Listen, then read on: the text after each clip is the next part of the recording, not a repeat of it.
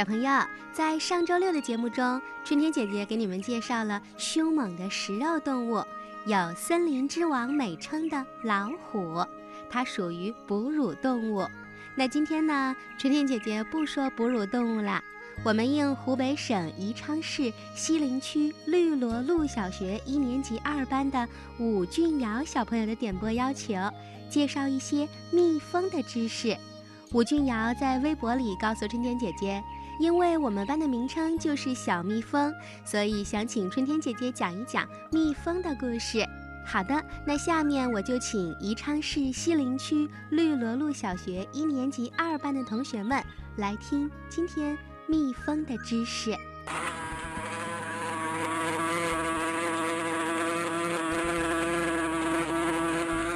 昆虫的种类非常繁多，形态各异，是地球上数量最多的动物群体。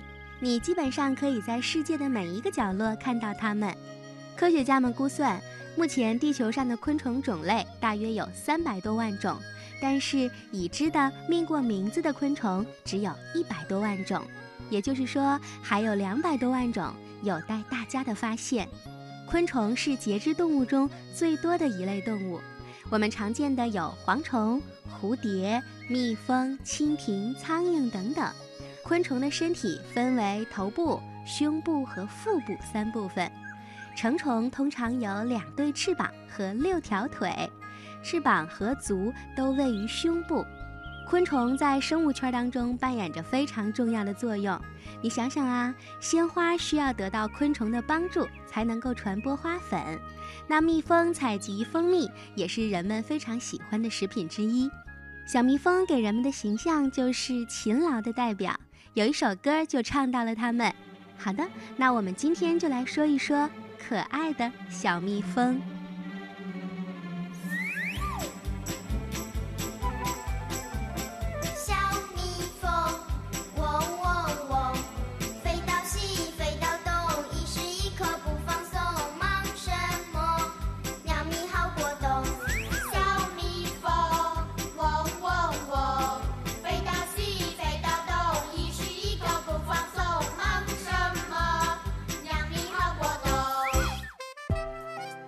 蜂属于膜翅类昆虫，它们喜欢过群居的生活，是昆虫当中进化程度最高的类群。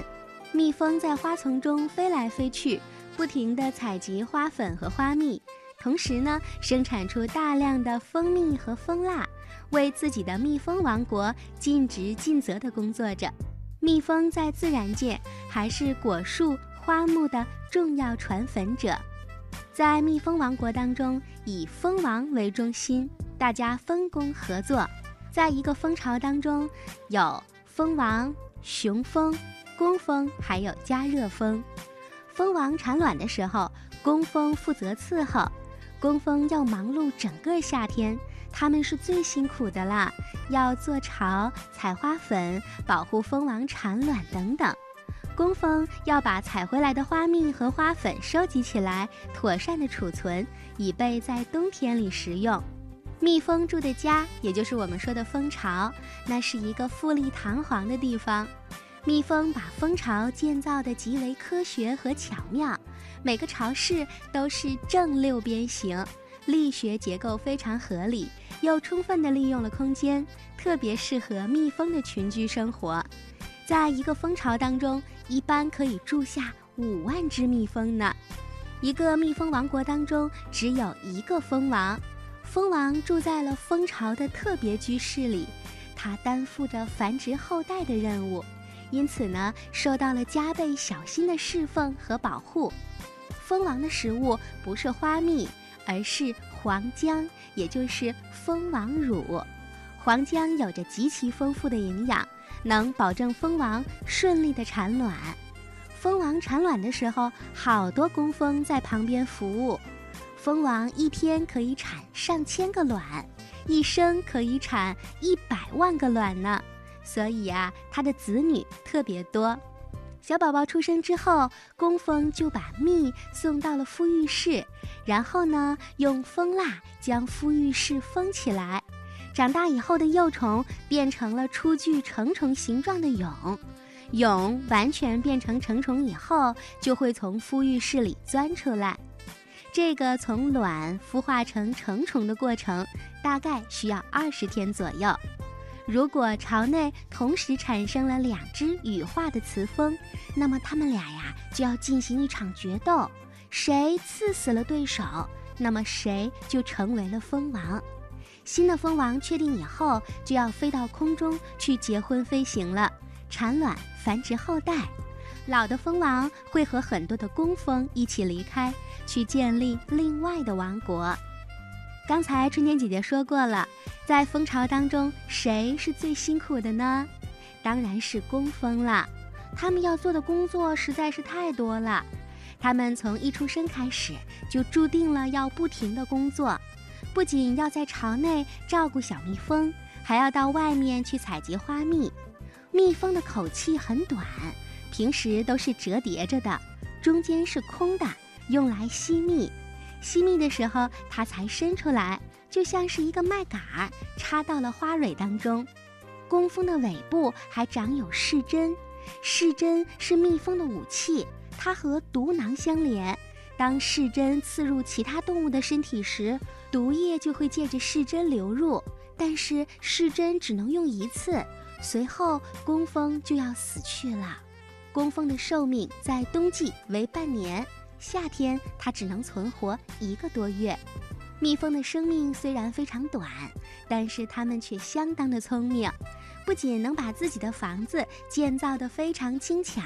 他们在外面发现了花蜜时，还能回巢以后用自己特有的方式来传递给伙伴们这个信息。他们说话吗？当然不是。在蜂群当中呀，负责寻找花蜜的工蜂，为了采集百花蜜，通常要飞到几千米远的地方。找到花蜜以后，他们会迅速地飞回蜂巢，通知小伙伴儿，用跳舞的方式向其他的工蜂来传递花蜜的地点信息。其他的工蜂得到了信息以后，就会随着它一起飞出去了。那工蜂怎么做呢？科学家发现，它们会震动翅膀，以不同的舞姿来表达信息。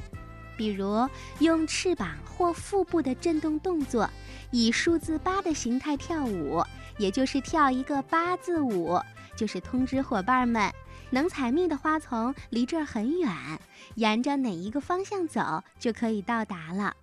如果它用画圆圈的方式往前飞行，那就是在跳圆圈舞，就是告诉小伙伴们，有蜜的花丛离蜂巢很近。